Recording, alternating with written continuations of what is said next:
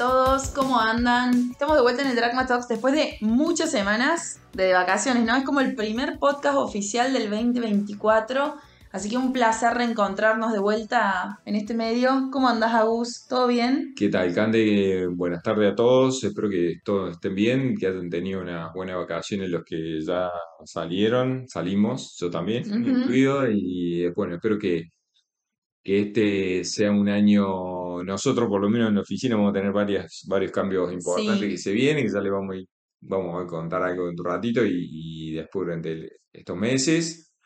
Pero, pero bueno, esperemos que sea un buen año. Un año ameno, tranquilo, sí, ojalá. Sí, no como esta semana, me parece. Estuvieron media roqueada, por eso el título del, podcast de hoy. Los mercados están medio pan roqueados. Sí, sí, sí. Este, eh, como te viniste vestida hoy, que no te ven, pero los chicos hoy te estuvieron gastando por eso.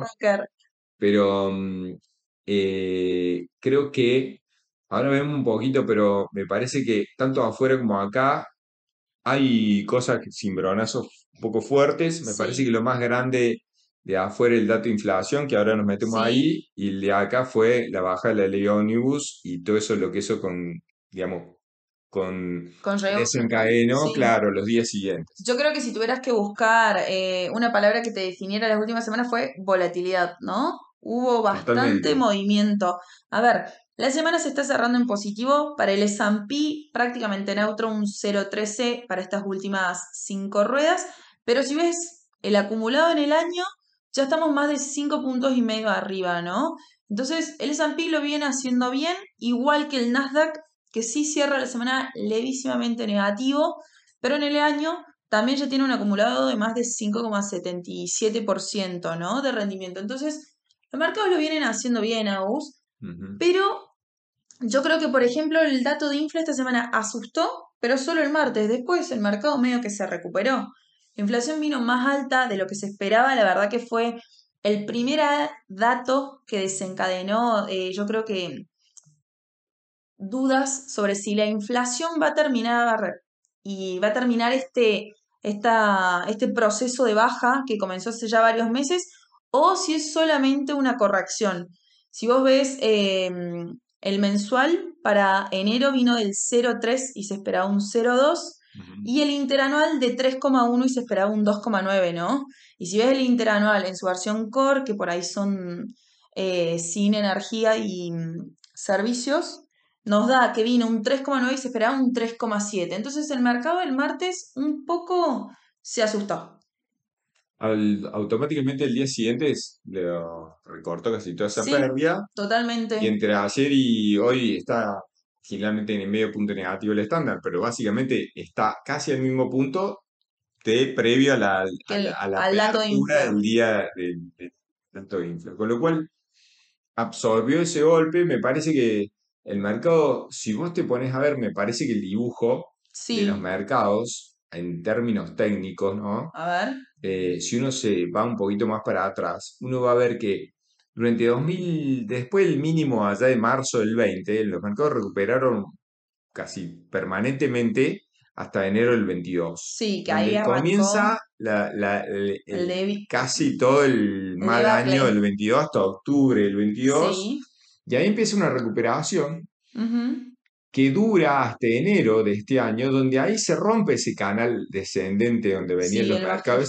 Ese, patrón es muy similar entre el estándar y el, Nasdaq. Sí. Y empieza una recuperación prácticamente, digamos, un intento hasta marzo, pero después ya se consolida el mercado en una tendencia alcista hasta hoy.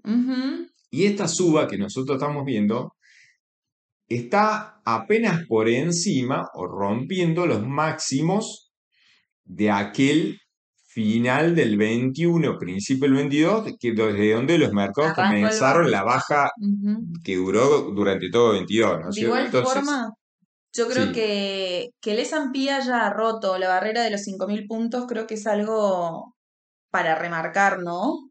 A ver, por ejemplo, si vos ves de 4.800 a niveles de 4.900 le llevó 757 días, a Y para pasar de 4.900 a romper los 5.000, le llevó solo 15 días. Medio que en, esos 15 días tuvimos una especie de micro rally donde el mercado yo creo que em, nada, tomó de ventaja y disparó para romper los 5.000. ¿Vos lo ves como un nuevo piso o crees que, que puede volver a, estar por debajo de los 5.000? Yo creo que todavía, en este punto, sí. Eh, si yo me pongo a, a comparar, me parece que el mercado debería intentar seguir subiendo. Bien.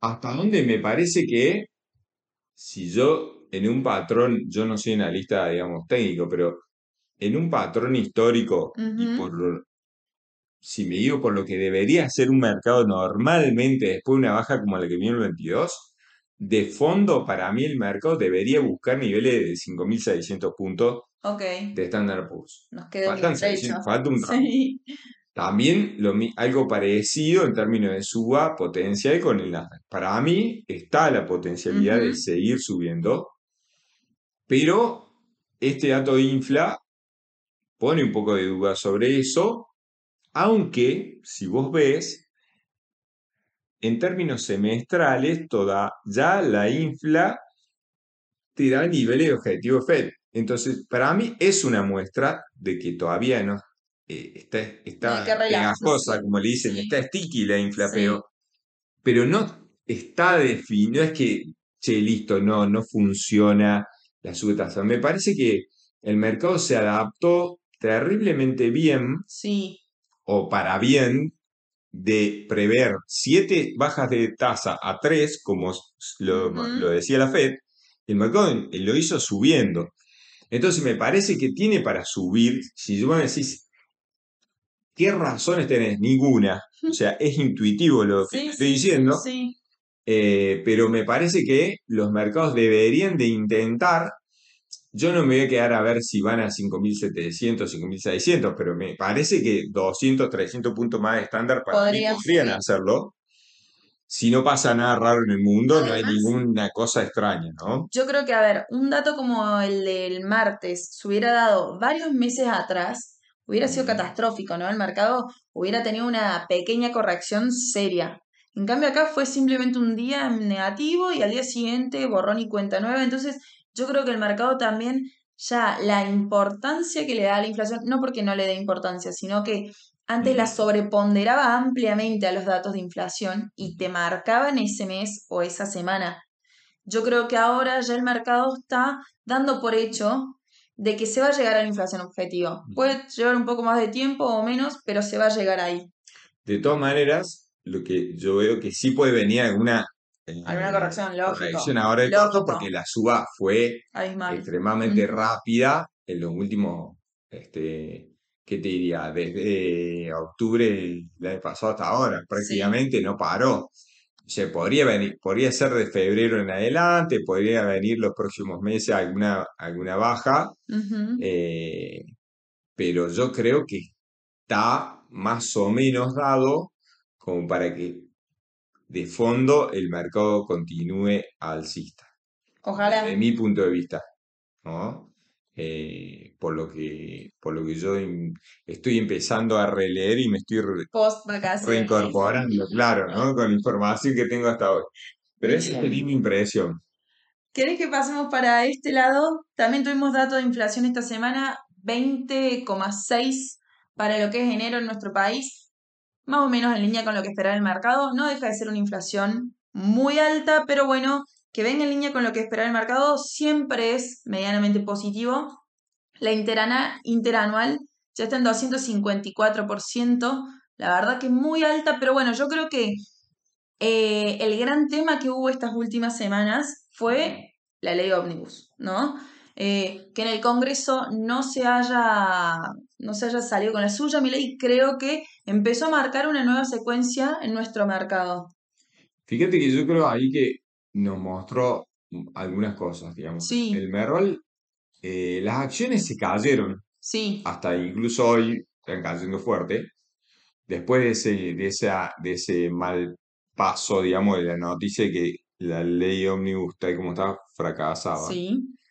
Ahora, de hecho, de ahí para acá, eh, el Merval en dólares, hoy está en 955 dólares, retomando un poquito de la zona en, en hace dos o tres ruedas estuvo incluso abajo de 900 dólares, pero por ahí en la zona de, previa, digamos, al fracaso de la León. Estaba arriba de los mil puntos. Arriba de los mil dólares, exacto. Entonces, me parece que em, las acciones lo sintieron a ese retroceso, pero, pero si vos ves un poco que los bonos no. Los bonos no, los bonos, eh, a ver, los, tanto globales como bonales lo están haciendo muy bien estos últimos días. Son días donde vemos subidas de el 4, el 3, el 5% en todas las leyes, en todos los, tramos de la curva, entonces lo están haciendo muy bien. Los bonos en dólares principalmente, ¿no? O sea, AL30 subió 11% en las cinco últimas ruedas, AL29 subió 9,5%, toda la curva de Nueva York subió entre 6 y 8%.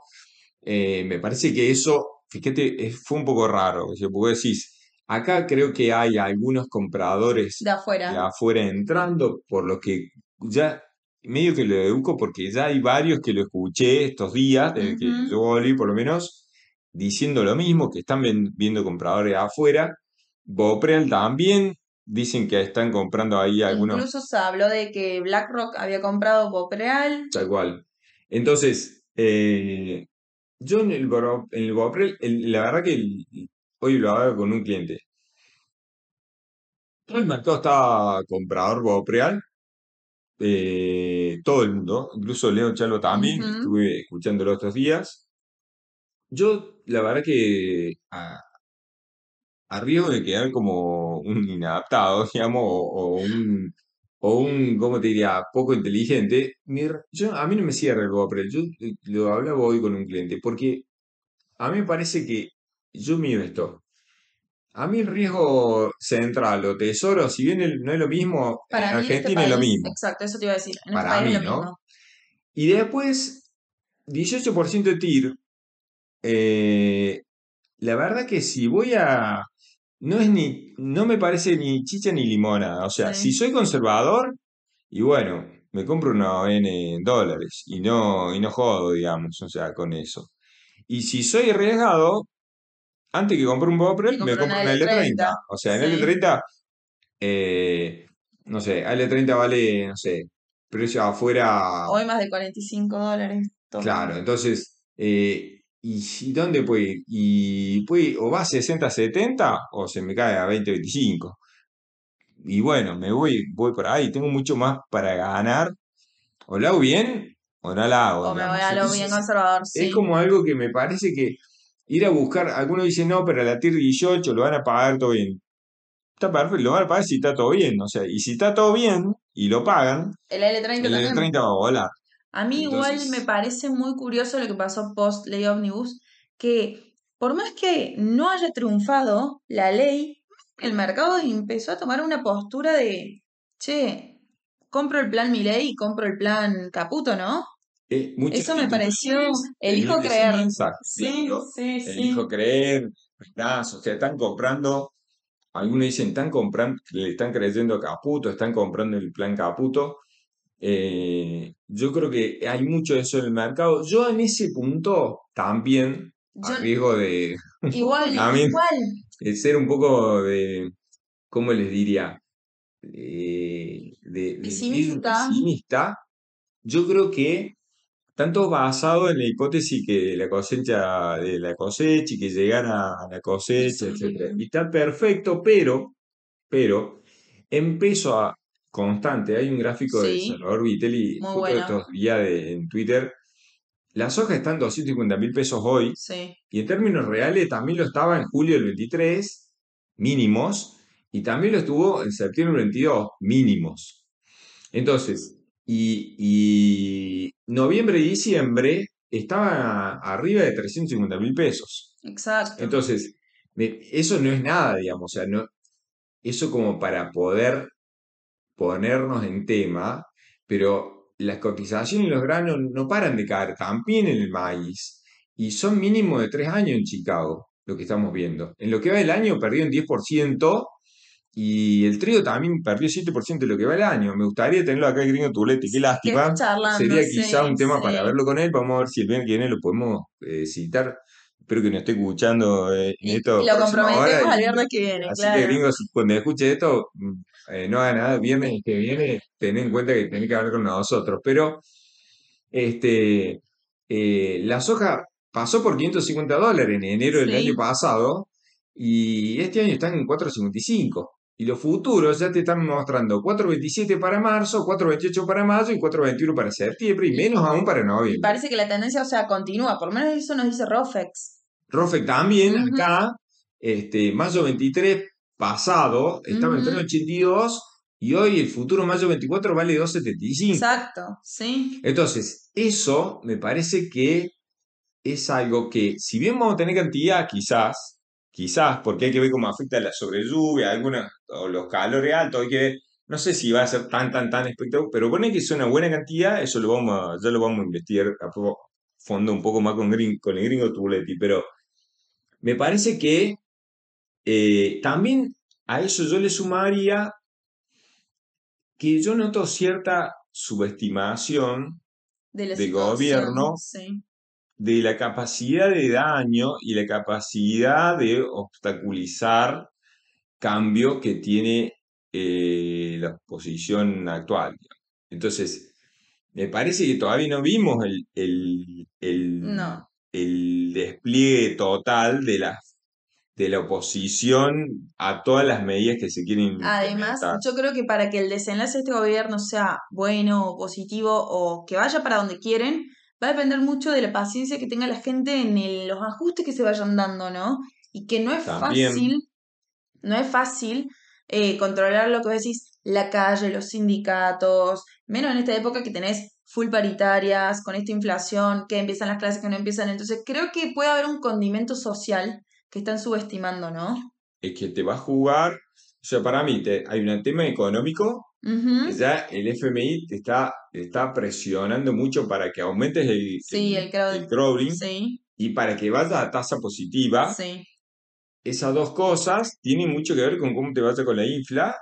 Si febrero, por el febrero te viene eh, 15, 16, 17 ponele. Marzo te viene 12, abril ya te, y ya abril puedes meter un dígito, que es el, lo que el mercado me parece que está comprando, que te venga 8 o 7, está buenísimo y eso se va a poder, y ya estás en tasa positiva por aquella época. Pero si marzo, eh, perdón, febrero te viene más cerca el 20. Exacto. Eh, marzo viene más cerca del 15, claro. No sé si abril va a estar abajo. El, y eso ahí te puedes tener un tema y ya el FMI se te va a empezar a poner más en la nuca. Hasta ahora Caputo y Bausili se están un poco Haciendo los pavos. Sí, algo así. Eh, pero me parece que esa presión, y también si la calle se te empieza a calentar, algunas cosas también, creo yo, de muñeca, ¿cómo te diría? No sé, me parece que eh, hacer volar a Jordano, por lo menos, del Lances, es un síntoma, yo creo, de, o por lo menos mi humilde lectura desde acá lejos, ¿no? Si yo no tengo gente, es como que yo lo veo como un ejército personal que tomó el control del gobierno con su ejército personal de 20 personas, pero no estaba logrando ampliar ese círculo. Y vos para tomar el, control de ANSE necesitabas un Jordano incluso más. No siento que mi ley esté buscando amigos, ¿no? Al revés. Claro, los, pocos amigos.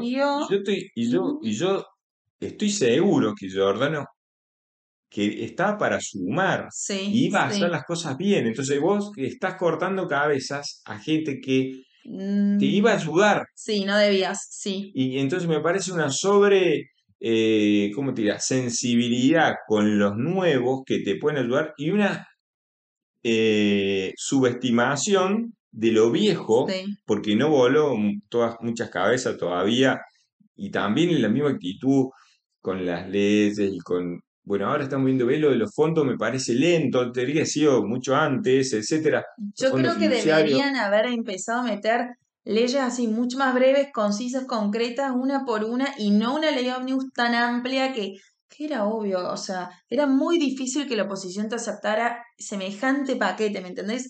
Yo creo que hubiera sido por ahí el ideal ir más al inmediato con las leyes, que atacaran más el ajuste inmediato que se necesita. Por ahí eran las más difíciles de aceptar, ¿no? Pero de igual forma, arrancar de cero y después dejar lo que era más como para mediano plazo, más para adelante, ¿me entendés? Pero arrancar ya de una con...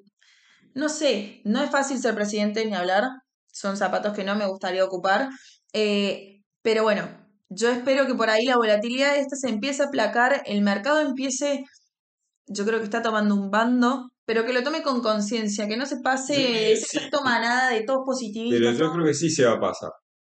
Eh, eh, lo hemos visto, el, último, el mercado se está panroqueando bastante en los últimos años. Sí.